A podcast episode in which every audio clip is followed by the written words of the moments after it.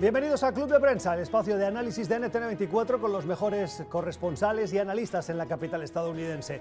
Puede hacernos llegar sus comentarios a través de la cuenta de Twitter Club Prensa NTN24 y suscríbase a nuestro podcast. Estamos en Apple y en Spotify para poder escuchar este programa a su conveniencia. Déjenos también sus comentarios. Hoy en el espacio de este viernes vamos a conversar, escuchar las opiniones de Antonio de la Cruz. Antonio es analista político, es director ejecutivo de Interamerican Trends y columnista de El Nacional de Venezuela. Antonio, ¿cómo estás? Muy buenos días. Muy buenos días, gracias Gustavo por la invitación. gracias por estar con nosotros y con Juan Carlos Hidalgo, es analista político y es columnista de La Nación de Costa Rica.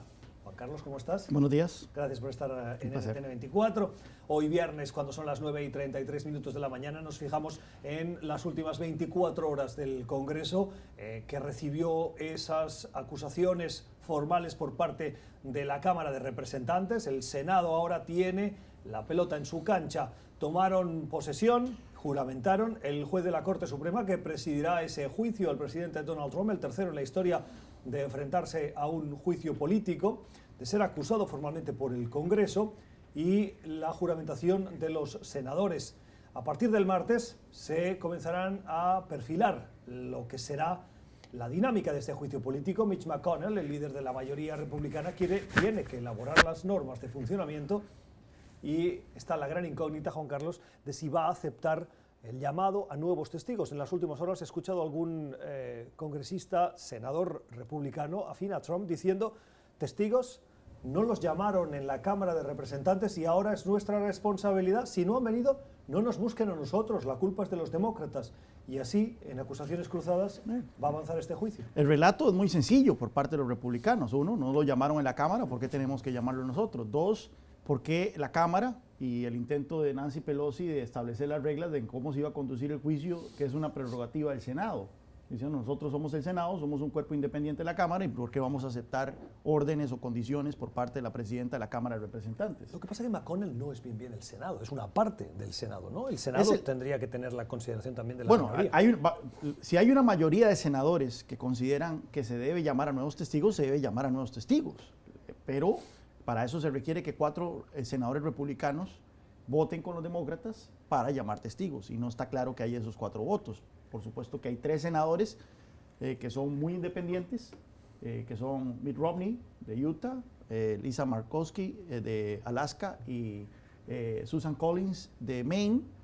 Susan Collins en reelección en un estado que tradicionalmente ha sido demócrata ellos podrían, y han manifestado, por lo menos en el caso de Mitt Romney, que están eh, interesados en oír de John Bolton, por ejemplo.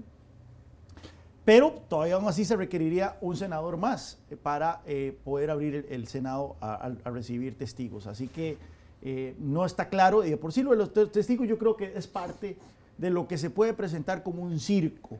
O sea, la evidencia dura está en los documentos, la evidencia dura está en los correos electrónicos, la evidencia dura está en las comunicaciones, en las llamadas que han sido transcritas, y ahí es donde se demuestra claramente el caso contra Donald Trump. Un testigo puede quitarse, puede eh, evadir respuestas, eh, etc. Yo creo que eh, al mal paso, buen tiempo, como decimos en Costa Rica, ya empezando con los dichos el día de hoy. Yo creo que la, la, suerte de este juicio está echada. Los demócratas ya fracasaron en su intento de que este juicio político afectase la suerte política de Trump o, afectase su investidura como presidente. No lo lograron, yo creo, en el ojo de la opinión pública. La opinión pública no se ha movido, pero ni un centímetro. Así que eh, entre más rápido esto, yo creo que incluso mejor para el Partido Demócrata, porque así los senadores que están aspirando a la presidencia van a poder regresar a la campaña y participar de esta de cara a la, primera primaria de, Iowa. Es interesante porque eh, hay tres senadores demócratas, eh, republicanos que ya han mostrado simpatías por abrir la puerta a la citación de testigos. Si no se confirmara el cuarto, habría un empate. Y como que el presidente del Senado, que es el vicepresidente de los Estados Unidos, en este caso no actúa, porque esto no es una, audiencia del Senado, sino un juicio, la patata caliente la tendría el juez Roberts. Mm. Y ahí, ¿qué diría Roberts? Yo no sé eh, cómo son las reglas en ese sentido. Eh, se supone que el, presidente de la Corte Suprema simplemente preside, no tiene, eh, no tiene, no tiene voto. y no recuerdo haber leído en la Constitución de Estados Unidos qué ocurre en esas situaciones. Antonio. Lo cierto es que si se da lo de invitar nuevos eh, testigos, los republicanos vienen diciendo que ellos entonces se abre la puerta y ellos quisieran invitar al hijo de Biden también a que declare. Entonces, allí realmente los demócratas entrarían también en el ojo del huracán, ¿verdad? Porque si lo llevan a declarar, entonces abren también una, caja de Pandora por el lado demócrata, que hasta ahora no han sido, porque si vemos, solamente han sido testigos que van en contra del presidente Trump en ese sentido. Entonces, yo creo que no va a avanzar mucho lo de las citaciones. Eh, va a ser un juicio, debería ser un juicio corto y eso es lo que quiere Miss McConnell, ¿verdad? Que se haga lo más rápido posible, porque necesitan pasar la página rápido y concentrarse realmente en lo que es, el, este año, pues que es la campaña electoral. O sea, realmente pienso que ahí los demócratas jugaron y no tienen la pelota en su cancha, no la tienen. Sí, no, fracasaron. y bueno, esa es una, gran discusión que, que, consumió por lo menos la dinámica interna de los demócratas en la Cámara de Representantes, donde había un sector muy eh, activista por eh, llamar a un juicio político contra el presidente. Nancy Pelosi resistió esas llamadas hasta el puro final. Cuando salieron las revelaciones de Ucrania, ella eh, cedió a la presión.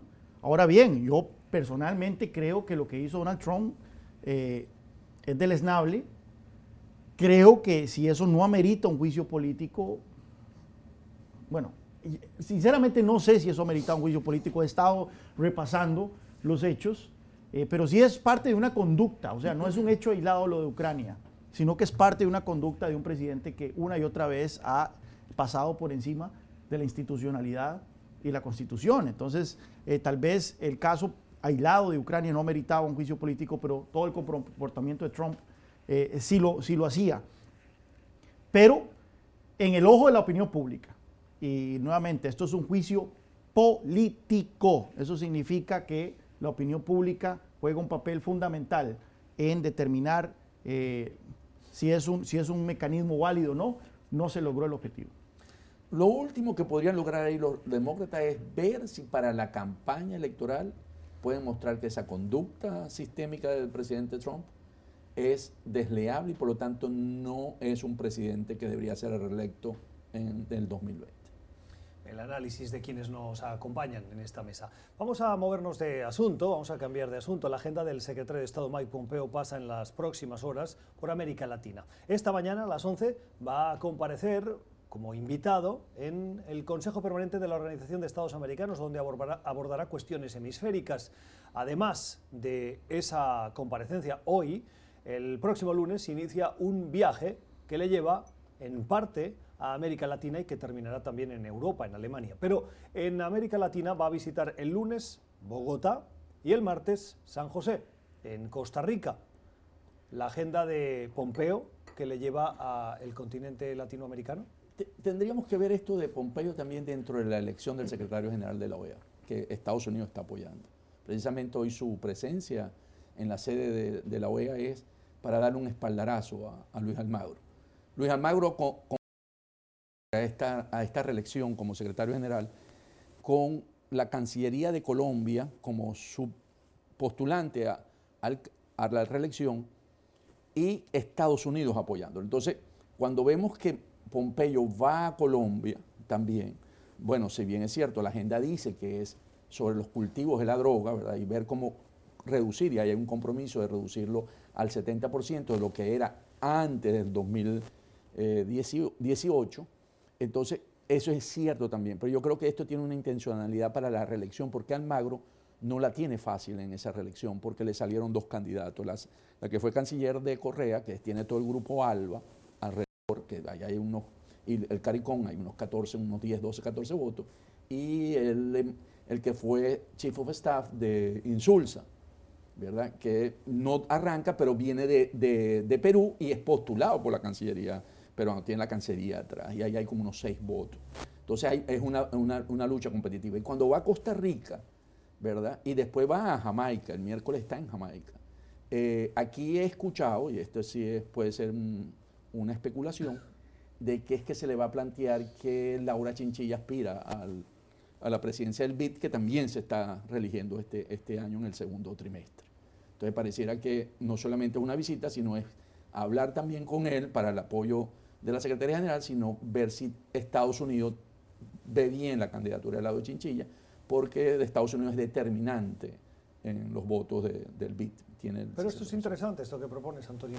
Eh, Laura Chinchilla, ¿qué méritos tendría para ser presidenta del BID? Bueno, fue presidenta de un país, ¿verdad? Tiene, tiene los méritos de ser presidente. Y sería la primera mujer postulante a, ser presidenta del BID. Cuestión de género, entonces. Madre mía. Bueno. Eh, lo que no entiendo ahí es por qué Perú está dividiendo el voto anti, antichavista, ¿verdad? Anti, anti Venezuela. No anti Venezuela, antichavista. Eh, Perú siendo la, sede del grupo del eh, no sé cuáles serían los otros seis países que apoyen esta candidatura. Canadá está apoyando a... Canadá, eso, eso sinceramente no, no se entiende. Argentina está apoyando a... Eh, no se entiende dado que hay que mantener... México está apoyando a... Bueno, eso, eso se entiende, pero no Ahí hay tres. Sí, este, no sé por qué este, se está dividiendo el voto anti, anti Maduro en esta, en esta elección, siendo el tema de Venezuela, yo sé que hay muchos otros temas en la agenda hemisférica, pero siendo el tema de Venezuela nuevamente el, mayor de todos, el, desafío más grande que ha enfrentado la región en esta, en esta década, eh, por la crisis humanitaria, no solo la destrucción de la democracia en Venezuela, sino la crisis humanitaria y cómo está impactado a la región. A la región. Eh, me parece poco fino por parte de, Perú y esos otros países, por lo menos los que están dentro del Grupo de Lima, eh, no los que se salieron, hacer eso para, eh, Almagro podrá tener eh, muchas cosas, pero ha, sido una voz valiente en, la defensa de la democracia. la defensa de la democracia, no solo en Venezuela, en Venezuela sino en Bolivia y otros países. A mí me interesaría eh, que abordemos particularmente con Juan Carlos la sugerencia o la revelación que nos hacía ahora Antonio sobre Chinchilla. ¿Tú la, ves posibilidades de que Laura Chinchilla, con su pasado, que lo digo yo, si quieren, eh, tiene más carga política que no económica, eh, ¿tendría méritos suficientes para estar al frente del BID? Bueno, es, curioso porque eh, oí la estadística, no sé si es cierto, hay que sentarse esto, pero que tengo entendido que desde que se creó el BID ha habido más papas que secretarios, entonces no es un cargo que se renueve. Esa es una buena comparativa, ¿no? no es un cargo que se renueve. Bueno, pues han muerto más rápido los papas. Sospechoso. Son más, longevos los secretarios del BID. Este, bueno, eh, ¿qué, le, puedo decir? La presidenta, expresidenta Chinchilla pasa mucho tiempo aquí en Washington. Obviamente ella ha estado muy activa eh, buscando eh, una ocupación, buscando algún puesto. Y yo, sí, o sea, ojalá que sea un cargo que se llene por los méritos no simplemente por el género del participante. Esto es Club de Prensa, hoy con las opiniones de Antonio de la Cruz y de Juan Carlos Hidalgo. Vamos a la primera pausa en este Club de Prensa que pueden escuchar de nuevo en nuestro podcast. Suscríbanse en Apple y en Spotify. Ya regresamos. Usted está escuchando Club de Prensa, el programa de análisis de la actualidad desde Washington. Club de Prensa dirigido por Gustavo Alegret en NTN 24, el canal de las Américas. Véalo de lunes a viernes por nuestra señal internacional. Pídalo a su cable operador. Diez minutos y las nueve de la mañana, de las diez de la mañana en Washington. El día que nos fijamos también en el último paso, el último escollo que ha dado luz verde, ahora sí, al Tratado de Libre Comercio entre Canadá, Estados Unidos y México.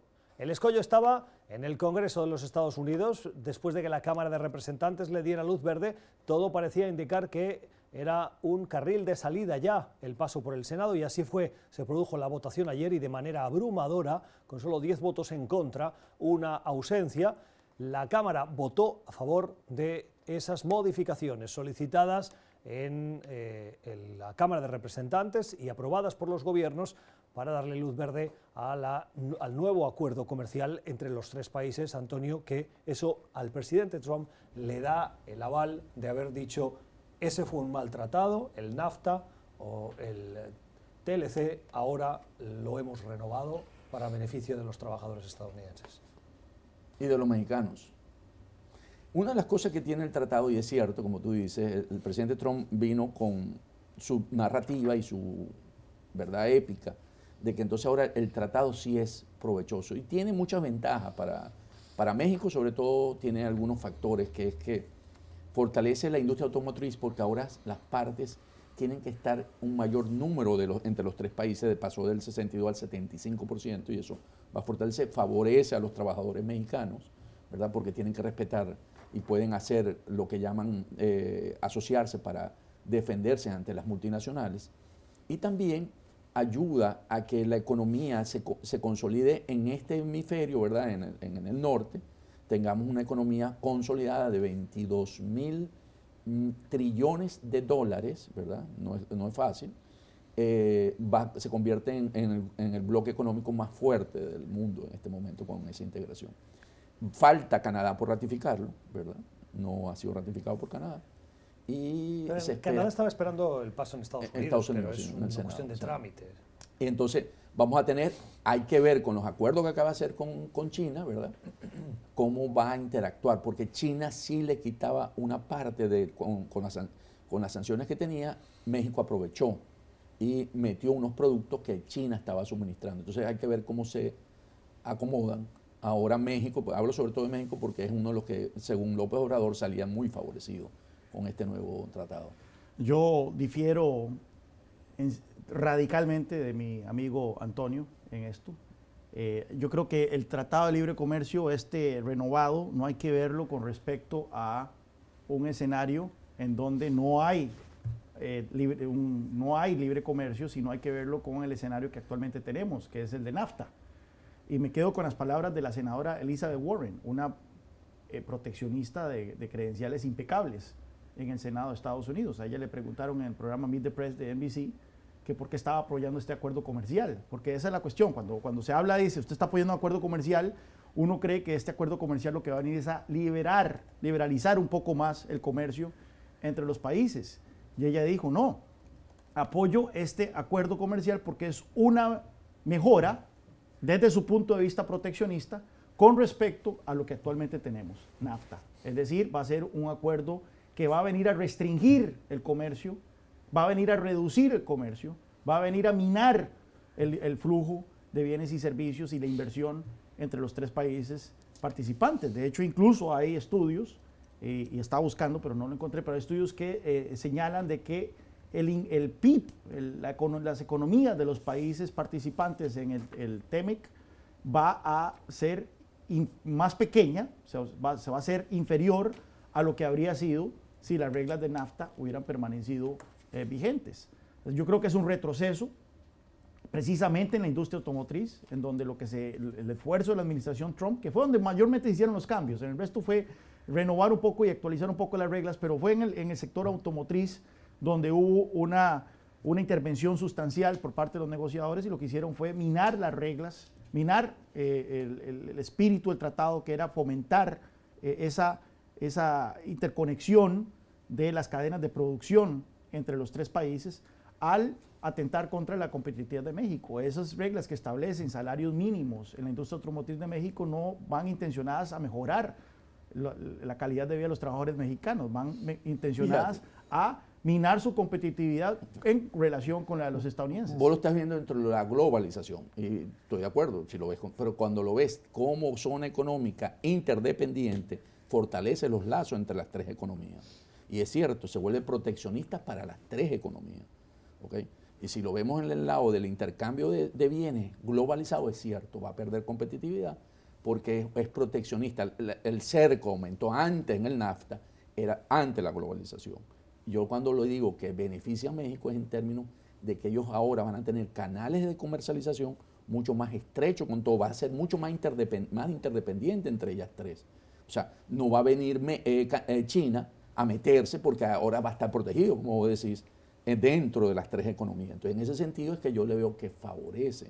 A México. Yo creo que lo único, el único argumento desde un punto de vista, nuevamente, desde un punto de vista libre cambista, del, libre comercio, el único argumento a favor de este acuerdo es que existía una amenaza real, que yo no creo que lo era, eh, por parte de Donald Trump de salirse de NAFTA eh, en caso de que no se le aprobara este acuerdo. Creaban unos mecanismos internos que debilitaban la Y ahí sí volvíamos al, estado de la naturaleza, para ponerlo en, términos sí. ¿verdad? Ahí volvíamos a un escenario de OMC eh, pre-NAFTA en donde los aranceles son altos y demás. Bueno, yo creo que en México había mucha incertidumbre, en verdad se compraron ese argumento, como me lo dijo un amigo mexicano mío, es mejor comprarse, es mejor un mal acuerdo que un buen pleito, y por eso es que se apoyó de una manera entusiasta en México este acuerdo, a pesar nuevamente de que cualquier observador objetivo reconocería no, de que se mina eso, sino que obligó a, López Obrador a jugar muy cerca con el presidente Trump y, se ha convertido casi en su cuidador de la frontera sur. Bueno, vamos a hablar de eso ahora más tarde. Entonces, porque, y eso hay que irlo viendo así también, porque ¿qué hizo con China? Con China hizo lo mismo, llegaron a unos acuerdos donde las economías, ¿verdad? Vuelven, retrasan otra vez, se van atrás, se van a a, mecanismos no OMC, OMC. Entonces, vemos que Trump va encaminando la vía económica por ahí. No sé, este, yo sinceramente eh, estaba contando con que la dinámica electoral eh, iba a minar la aprobación de este acuerdo. Veo que me fallaron mis cálculos. A veces fallan. Sí. y eh, bueno, ojalá que ese, que ese escenario del menos malo que, muchos mexicanos adoptaron sea el que, el que en verdad era y que, y que este acuerdo sea lo mejor para México. Porque para mí, de las tres partes, obviamente el NAFTA, de las tres partes, NAFTA ha beneficiado mucho, más a México. Y yo creo que México es el que merece ser mejor, más beneficiado en, este acuerdo comercial, siendo el país de menor desarrollo relativo de los tres. 8 y 57 minutos de la mañana en Ciudad de Guatemala y en Ciudad de México una caravana, un grupo de migrantes, caravana como le llaman, de Honduras, emprendió camino al norte hace un par de días. Los medios de comunicación nos fijamos en ese caminar de los migrantes que llegaron a la frontera con Guatemala y que eh, las autoridades guatemaltecas intentaron que no entraran en el país, pero no lo consiguieron. Incluso hubo algunas situaciones de forcejeo eh, entre las autoridades, las fuerzas de orden público y esos migrantes que ya consiguieron entrar en Guatemala y que continúan su camino hacia Estados Unidos. En las últimas horas, preguntada por esa eh, caravana, el presidente Andrés Manuel López Obrador ha dicho que no va a permitir el paso de los migrantes en un intento de hacer llegar un mensaje a Washington de que van a cumplir con su labor, su compromiso de controlar la inmigración. ¿Lo van a conseguir? Pues eh, no por falta de, intención, o sea, parece que sí hay una voluntad genuina del presidente López Obrador de frenar esos, flujos. Eh, recordemos de que estos flujos se dispararon en su primer año tras la llegada, en los primeros meses tras su llegada al poder en México. Él adoptó una eh, política de humanismo y solidaridad hacia los inmigrantes, donde les dio eh, carta blanca para cruzar el territorio mexicano, lo cual desató la furia del presidente Trump que amenazó con esos aranceles y esas represalias comerciales, a pesar de ya haber negociado el, el, tema que estábamos hablando. Es curioso porque la principal promesa de campaña de Donald Trump fue construir un muro en la frontera sur con México. Un muro alto, hermoso, formidable, de 10 metros, cercado, incluso en algún momento hasta se contempló con una fosa llena de lagartos y demás en algunas partes.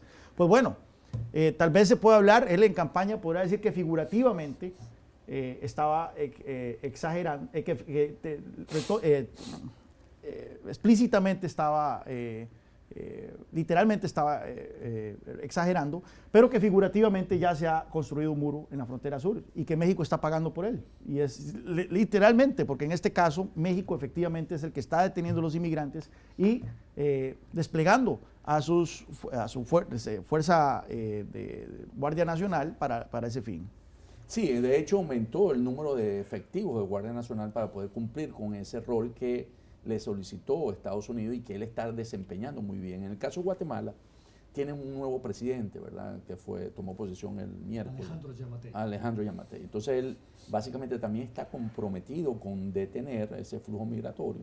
Sin embargo, en esta primera oportunidad no logró emplearlo. Yo creo que en el futuro él va a hacer también un muro de contención. Entonces, lo que estamos viendo es que hay como muros de contenciones en cada país y eso va a mermar cada vez más la llegada de migrantes, ¿verdad?, a la frontera sur. Porque si vemos, lo va a hacer Guatemala, lo, ahora le toca pasar un Guatemala, entonces eh, viene ahora México porque ellos deben pedir asilo en esos países para poder seguir hacia adelante. Sí, los países se han tomado en serio las amenazas de Donald Trump. Y es ahí entonces ya pensando en una cuestión más, más, más, eh, más global de cara a la, elección eh, del 2020. Él va a decir que cumplió con, con, pues, su, promesa. Pues bueno, hay que hilar filo, hay que hilar filo para desmontar el argumento. o sea, no, es un caso blanco y negro, pero es gris, y eso es lo que le conviene a Donald Trump. Las zonas grises juegan a favor del presidente, y en este caso él va a decir, bueno, obligué a los países a, cooperar con Estados Unidos para detener los flujos migrantes. Se construyó un muro, que no es literal, pero sí es, un muro que está frenando y pagado por esos países. virtual y así puede ir en otros campos con China. Obligué a China a sentarse a negociar. A pesar que la estadística no le favorecía, ¿verdad? Porque veíamos que con el presidente Obama había bajado ese número. Entonces, él va a usar eso en, su favor, a pesar de que no era un número que estadísticamente le favorecía. Exacto. Eh, no, es no es un caso blanco y negro y eso le sirve a Trump. ¿Por qué creéis que los países que han demostrado que sí podían hacer más eh, para detener la inmigración ah, no lo habían hecho antes y ahora, por las amenazas, lo han hecho. ¿Qué intereses tenían antes para no ponerle atención a ese tema? Recordemos que en, estos grupos migrantes son grupos manejados también por gente que se beneficia en, este, en, este, en estas migraciones, ¿verdad? Porque eso no, solamente son espontáneos, también es gente que paga. Entonces, claro, había toda una corrupción dentro de los niveles en cada país, como sucede en los países nuestros, ¿verdad? Donde se pagaba seguros a las autoridades para que dejaran pasar. Ahora lo que han hecho es que han cortado un poco eso. Pues. Y recordemos que la migración, la emigración, eh, siempre ha sido visto también como una válvula de escape. Entonces, en países que tienen principalmente eh, Guatemala y Honduras, no tanto El Salvador, que tienen una tasa de natalidad eh, muy alta y tienen esa presión demográfica que debería ser un bono demográfico, pero más bien para ellos es una presión demográfica de mucha gente joven, desempleada, con falta de oportunidades, pues bueno, que se vayan del país es una escapatoria para este, resolver los problemas más, urgentes de materia de empleo y oportunidades. Eh, claramente, no, no queda la menor duda de que había una desidia por parte de los países centroamericanos con respecto a ese problema, la emigración. Eh, nos, caiga bien Donald Trump o no, hay que reconocer de que ha puesto el cascabel al gato en ese sentido. 10 y 3 minutos de la mañana en Washington. Esto es Club de Prensa. Háganos llegar sus opiniones a través de la cuenta de Twitter Club Prensa NTN24. Vamos a la pausa y regresamos. Usted está escuchando Club de Prensa, el programa de análisis de la actualidad desde Washington. Club de Prensa dirigido por Gustavo Alegret en NTN24, el canal de las Américas. Véalo de lunes a viernes por nuestra señal internacional. Pídalo a su cable operador. 9 y 7 minutos de la mañana en Ciudad de Guatemala. Hoy en Club de Prensa con Antonio de la Cruz y con Juan Carlos Hidalgo. Antonio lo decía antes de irnos a esta pausa. Alejandro Yamatei tomó posesión en las últimas horas como nuevo presidente del país y entre las primeras medidas que ha adoptado, una, la de romper relaciones con Venezuela. ¿Qué pierde Guatemala y qué pierde Venezuela con esta ruptura de relaciones, Antonio? Absolutamente nada. Ninguno. No hay ninguna dependencia, no hay intercambio de, de, bienes, o sea, es más o menos, es el segundo país de América Latina que rompe, porque el primero recordemos que fue Paraguay, ¿verdad? que ha roto relaciones con, el gobierno de Maduro, el régimen de Maduro, y ahora lo hace Yamatei en ese sentido. Entonces, es un llamamiento nuevamente a la región de que es un régimen autoritario y va llegando. Entonces se estrena rompiendo relaciones con Venezuela. Excelente, bien por la causa, pero en términos reales no hay intercambio de bienes ni con Guatemala, Venezuela, Guatemala, ni eh, Guatemala con Venezuela.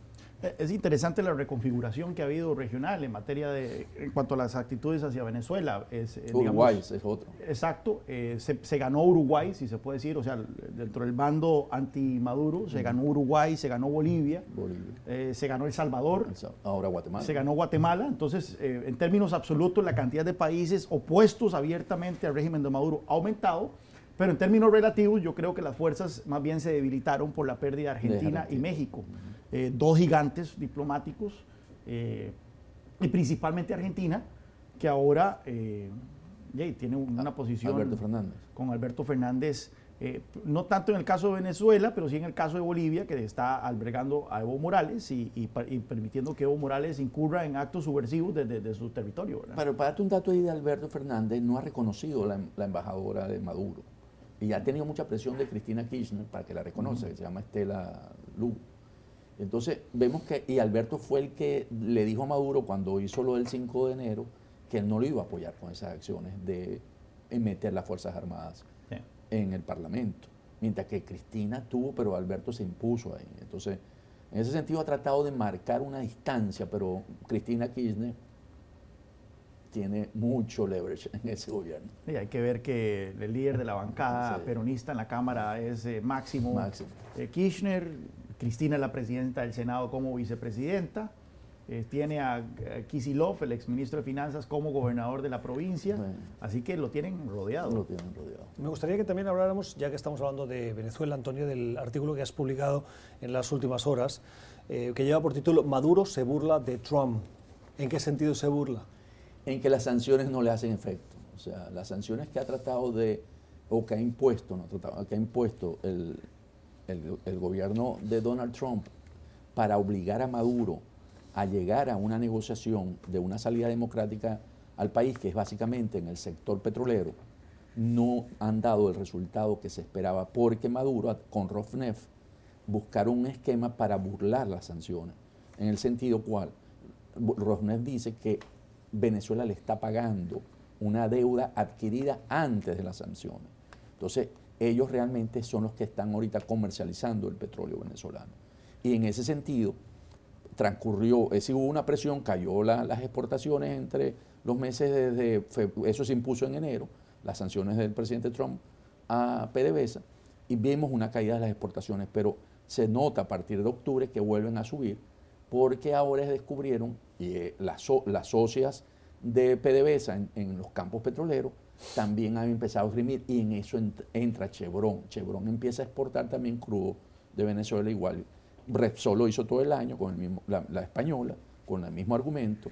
Entonces ahora buscaron un esquema para una, una, doctrina para salirse de las sanciones. En efecto, las sanciones petroleras hoy en día no están haciendo ningún efecto. De tu columna, que está muy buena, este, disfruté mucho la parte porque hay que siempre ponerse en los zapatos del, del contrario. El argumento ruso es un argumento válido ¿Cómo es eso que mis empresas y las del resto del mundo son sancionadas por hacer negocios con Venezuela, pero Chevron y otras sí tienen una licencia, una exención para seguir eh, eh, operando, en Venezuela. operando en Venezuela? O sea, me gustaría ver el contraargumento estadounidense, pero para mí ese argumento es demoledor, porque no, no podemos negar también de que Estados Unidos juega al realpolitik que Estados Unidos abiertamente busca favorecer a sus empresas, busca favorecer sus intereses. Y en ese sentido, en ese caso en particular, yo creo que el argumento ruso es demoledor. Y por eso eh, están sacando el petróleo. Estados Unidos no ha sancionado a Rosneft, ¿verdad? Se ha hecho ahí, a pesar de que Rosneft fue sancionada por la invasión a Crimea. Ya tiene una sanción por la FAC, por la oficina, ¿verdad? Del, Tesoro. En este caso, Rosneft está sacando los, los barriles de petróleo de Venezuela. Lo cierto es que desde un inicio se advirtió de que las sanciones, económicas eh, y las sanciones petroleras no iban a hacer el trabajo por sí mismas. Eh, bastaba ver el récord de, las sanciones económicas históricamente eh, para tratar de, lograr su objetivo último, que es un cambio de régimen. Y, y el récord era de por sí muy pobre, incluso en casos en donde exista un acuerdo global como lo que ocurrió en Irán en su momento, donde estaban Rusia, estaba China, la Unión Europea. Este, no, y en Corea del Norte también todos coincidieron. Exacto. E incluso en esos casos, el récord de las sanciones es pobre. Cuando ya no es un acuerdo global, cuando ya hay disidentes, y en este caso disidentes importantes como, la Rusia, como la China, como la India, pues bueno, el, récord es todavía más magro. Y lamentablemente eh, las sanciones han servido para que actores externos culpen a la situación económica de las sanciones. No sé qué tanto han deteriorado la economía de Venezuela, porque más bien la economía de Venezuela ahora está viviendo una mini bonanza, no, se puede, no sé si se puede decir mini bonanza dentro de las condiciones lamentables en que se encuentra la crisis humanitaria, pero ha despegado un poquito porque las sanciones más bien sirvieron para que el régimen de Maduro liberara ciertos controles.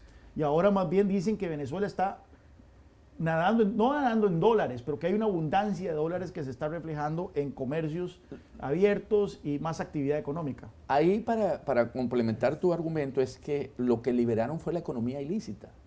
O sea, todo lo que era antes costaba lavar y, que circulara porque había sanciones, ahora toda esa economía salió y eso más o menos representa unos 10 mil millones de dólares entre oro, contrabando de combustible, narcotráfico.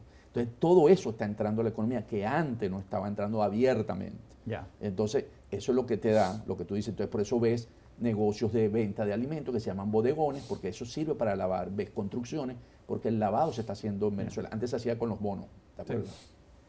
Las 10 y 16 minutos de la mañana, noticia de última hora, la Casa Blanca ha revelado los nombres del equipo de abogados que defenderán al presidente Donald Trump en ese juicio político que comenzaría a partir del martes.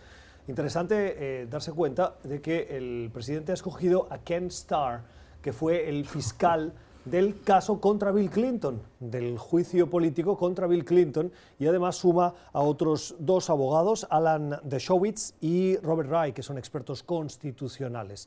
La línea que va a seguir el presidente es la de defensa de la Constitución, por lo que vemos, y también la experiencia de alguien que ya se enfrentó a un juicio político y sabe de los entresijos. Em, a diferencia, por ejemplo, de lo que vimos con la selección de fiscales por parte de los demócratas, que le ponen el acento a la parte legal, a los vericuetos y al contenido de lo que los eh, fiscales están muy familiarizados. Alan de Chovis, yo creo que es de Harvard, ¿no? Eh, Seguro. Es, un abogado constitucionalista reconocido, ha eh, mantenido una posición cercana al presidente, pero bueno, no es un peso ligero en lo absoluto. No, para nada. Vamos entonces a la pausa. Esto es Club de Prensa. Los análisis hoy con Antonio de la Cruz y con Juan Carlos Hidalgo en ese repaso de la actualidad. Ya regresamos. Usted está escuchando Club de Prensa, el programa de análisis de la actualidad desde Washington. Club de Prensa dirigido por Gustavo Alegret en NTN 24, el canal de las Américas. Véalo de lunes a viernes por nuestra señal internacional. Pídalo a su cable operador. 12 y 22 minutos de la mañana en Buenos Aires, Argentina. Mañana se cumplen cinco años desde la muerte del fiscal Alberto Nisman, un Nisman que investigaba el atentado de hacía 26 años, este año 2020 se cumplirán 26 años, en la Mutual Argentina AMIA, en Buenos Aires.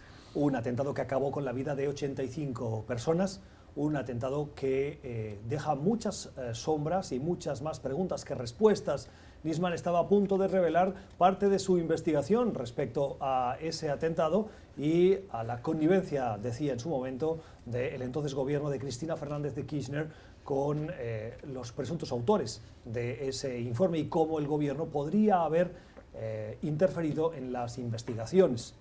Cinco años y muy probablemente no se va a conocer la verdad nunca. Yo creo que si hay alguna certeza es esa, de que no vamos a conocer la verdad eh, parece, yo creo que la, mayoría de la gente estaría de acuerdo en que sí, no fue un suicidio, de que, de que hubo una mano eh, en la muerte de, de Nisman, una mano externa, y por las características de la operación, eh, parece que fue una mano muy profesional. Entonces ya eso eleva el, grado de, el nivel de intervención que hubo en, esta operación. Y ahí la pregunta entonces es si fueron servicios secretos domésticos o servicios eh, secretos externos, en este caso los más probables iraníes. En el caso de Nisman, eh, se extiende a Irán, eso, eso te iba a decir. O sea, pareciese que lo que había detrás del atentado en la AMIA fueron los Hezbollah, que es financiado por Irán. Y eso realmente generó eh, problemas porque habían sancionados que estaban buscados por Interpol alto, del alto gobierno iraní. Entonces, Nisman tocó esos tentáculos, ¿verdad? Llegó a esas partes, a esa ramificación, y allí pareciera que fueron los iraníes los que tenían, y además, lo, ¿qué pasó con los iraníes? Recordemos que eso fue en el 2005, fue 2000, 2004, ¿verdad? Entonces, eh, Irán empieza a ver la apertura a América Latina y hace los contactos con Chávez. Eh, había una relación buena Chávez y eh, Ahmadinejad, ¿verdad? Y ellos le piden, porque los, reactores nucleares iraníes son similares a los que tiene Argentina. Argentina. Entonces ellos querían tener tecnología para poder eh, para usar plutonio. Entonces Chávez hace de puente para ello. Y entonces cuando y, Chávez compró, acuérdate, parte de la deuda de, de Argentina y los iraníes dieron plata también, mandaron plata para ellos. Entonces, en ese sentido, es cuando Nisma empieza a ver la vinculación y es por eso que Cristina está involucrada porque forma parte porque hubo un giro de 180 grados en la posición del gobierno argentino. Durante Néstor Kirchner era, eh, estaban eh, persiguiendo esta, este, inicialmente, en la parte inicialmente con Irán y luego es Cristina la que da este giro de 180 grados inexplicable donde anuncia una colaboración más bien con Irán, que es como cuando eh, Jeremy Corbyn en, el Reino Unido pidió la colaboración de, de Rusia para investigar el envenenamiento ah, de aquellos agentes con, con, en, el Reino Unido, ¿verdad? Es totalmente absurdo. Eh, pero bueno, eh, tal vez el espacio de la ventana de oportunidad para resolver esto era durante el gobierno de Macri, donde la justicia eh, no estaba comprometida. Ahora que el peronismo ha vuelto al poder, se va a complicar mucho más. ¿Qué revela esa connivencia de, o, esa relación, presunta relación del gobierno de Cristina Fernández con la justicia argentina? ¿Qué nos dice? Que, bueno, ella tiene, ella tiene varios casos, juicios que están pendientes, ¿verdad? En el caso de Cristina, que vienen eh, pendientes de tener una, ¿cómo se llama? una solución. Eh, vemos que va a haber interferencia por parte del gobierno de Cristina. El análisis de nuestros invitados. Hoy es viernes, vamos con la mala semana. Y el cumpleaños, ¿verdad? De Juan Carlos. Pero no me interrumpa. Estos... Ah, sí No te vayas. No, sí me voy a ir, déjame. Estamos con nuestra productora Melissa. Melissa, ah, no, te vayas. pero si era Melissa, venga. Hoy es viernes, hoy vamos con la mala semana, pero antes vamos a despedir a Juan Carlos Hidalgo. Hoy además es su cumpleaños. Y con Juan Carlos eh, queremos agradecerte que hayas estado durante todo este tiempo en Club de Prensa.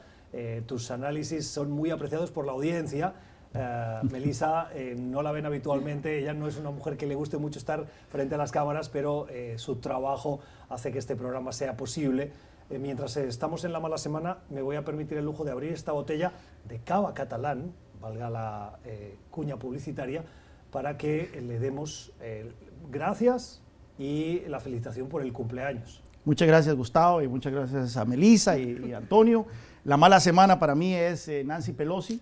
Nancy Pelosi, eh, como mencionamos anteriormente, eh, fracasó, yo creo, en su intento de eh, dañar políticamente al presidente Trump con su, juicio político. vemos que sus esfuerzos por forzarle la mano a Mitch McConnell en el Senado para que aceptara las reglas del juego que ella quería poner también quedaron mal. su estrategia de atrasar la presentación de los artículos de impeachment tuvo que echar para atrás. Y esa escena de ella firmando los artículos de impeachment para mandarlos utilizando diversos lapiceros, como que si se tratara una legislación que merece ser celebrada, cuando el juicio político más bien es algo lamentable para la historia de un país, creo que tampoco se ve muy bien. Antonio. La mala semana para mí, eh, lamentablemente, es el béisbol de las grandes ligas en los Estados Unidos. Se ha descubierto que copiaban las, las señas que se hacen el catcher y el pitcher y están involucrados los que fueron campeones en el 2017, los Astros de Houston, y después los Medias Rojas también, que quedaron en el 18. Entonces, realmente que en el béisbol tengan estas prácticas, que es competitivo y que es ejemplarizante para los jóvenes, realmente me parece que es una mala semana. La mala semana. Pero bueno, la terminamos celebrando. Choc. Eso. Con un buen cava. Gracias por el tiempo que nos has dedicado. Felicitaciones. ¿Vas a volver a Costa Rica? Vuelvo a Costa Rica el 8 de febrero eh, a dedicarme a, proyectos personales y a tratar de... Ah, no a la carrera política. También, eso es un proyecto personal. Y a tratar de, hacer un bien por el país. Pero muchas gracias a, Gustavo, muchas gracias a Juan Carlos Iragorri en un inicio, ¿verdad? Que me, abrieron este, este, esta puerta. Ha sido un enorme placer. Y este, de nuevo, gracias, gracias a ustedes por la generosidad de su tiempo, a Juan Carlos por el tiempo dedicado. Éxito en esta nueva jornada. Volvemos el lunes a la misma hora. Gracias por acompañarnos.